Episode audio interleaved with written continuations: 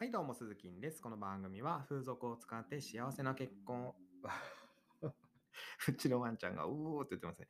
えー勝ち取った元ひもてパパがお届けしていくラジオです。ということで今日は、おじさんが好きという質問に68%の女性が点々点というテーマでお話をしていきます。はい。あのですね、まあ最初に言っておきますけども、嘘、嘘ですよ。あの恋愛に年齢は関係ないなんていうのはね。あの、年を重ねれば肌も衰えますし、若い子の話についていけなくなっていくわけですよ。で、それは変えようのない事実として、まあ、しっかり受け止めなければいけないんですね。で、20歳の女の子が90歳のおじいちゃんに恋はしないですし、20歳の女の子が清潔感のかけらもないその辺のおっさんを逆難するっていうのは、まあ、結婚詐欺の時だけですよ。ただね、諦める前にやれることがあるよねっていう話を今日はしていきます。はい。まず、えーしっかり数字を見てくださいということですね。えー世の中は数字でえーほぼほぼ成り立っています。えーとにもかくにも数字で現れていることっていうのが事実ですね。今日はめちゃくちゃ、あ今月はね、今月はめちゃくちゃ節約頑張ったぜと言っていてもですよ。計算したら今月は赤字なんであれば、どれだけ頑張っても、えー赤字っていうのが事実であり、まあ、真実ですよね。でそれを踏まえた上で、こんなアンケート調査があります。おじさんは好きですか？という質問にですね、68%の女性がどちらでもないって答えているアンケート結果があるんですよ。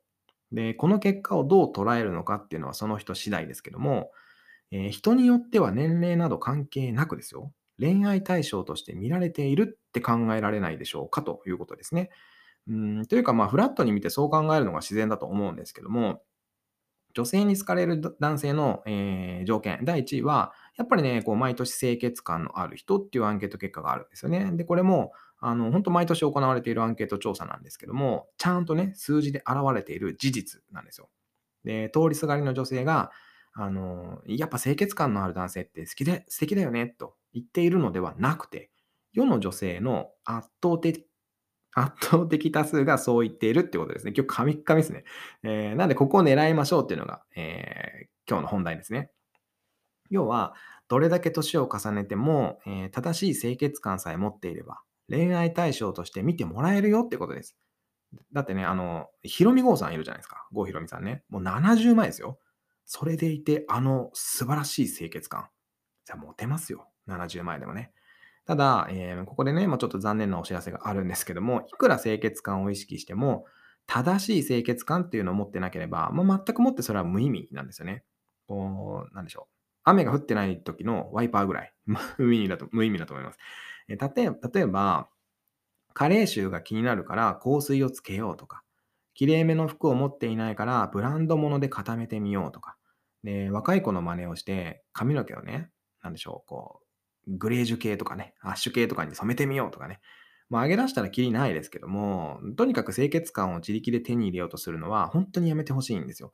今まで自分の力で何とかしようとしてモテなかったわけですから、自分の判断基準は間違っているんだと。認識するところから始めなくてはいけないんですね。自分が思うかっこいい服はかっこよくないんだ。自分が思うかっこいい髪型はかっこよくないんだと。清潔感も同じです。自分が思う清潔感っていうのは女性から見たら清潔感がないんだと。認識しないと何も始まらないんですよ。今までと同じ行動をしていても、やっぱ得られるのは今までと同じ結果なだけですよね。こう寝ながら iPad で映画見てるとですね、腕が疲れるなと愚痴っていても、一生腕が疲れて終わっていくわけじゃないですか。それでもね、あの、タブレット用のアームスタンドとかを買えば一瞬で解決するわけですよ。今までとは違う行動をするから、今までとは違う結果が得られるわけですよね。そう考えると、清潔感にも同じことが言えているんですね。自分に清潔感があるかどうかなんて、こう自分じゃわかんないもんじゃないですか。でそしてね、そんなものは自分でわかる必要すらないんですよ。だって、いくら自分で自分に清潔感があると思ったって、女性にそう思ってもらえなければ意味がないわけですから、自分がどう思うのかではなくて、えー大事なのは女性がどう思うか。それだけですよね。えー自分の考え方なんて本当捨てちゃった方がいいと思います。何の役にも立ちませんからね。でおしゃれなセレクトショップに行って清潔感があって、僕に似合う服を意識くださいって言えば、もう清潔感は手に入ります。正しい清潔感はね。同じようにおしゃれな美容院に行って、えー清潔感があって僕に似合う髪型にしてくださいって言えば、もう正しい清潔感は手に入るわけですよ。自分で何とかしようと思うから難しいだけで、得意な人、えーまあ、つまりはプロにですね、任せちゃえばいいんですよ。そのためにプロがいるんですから。ねえー美人な女性、えー可愛い女の子とお付き合いするのを諦めたくないんであれば、自分の年齢としっかり向き合って、正しい清潔感を出すことに全力投球をしなくちゃいけないですね。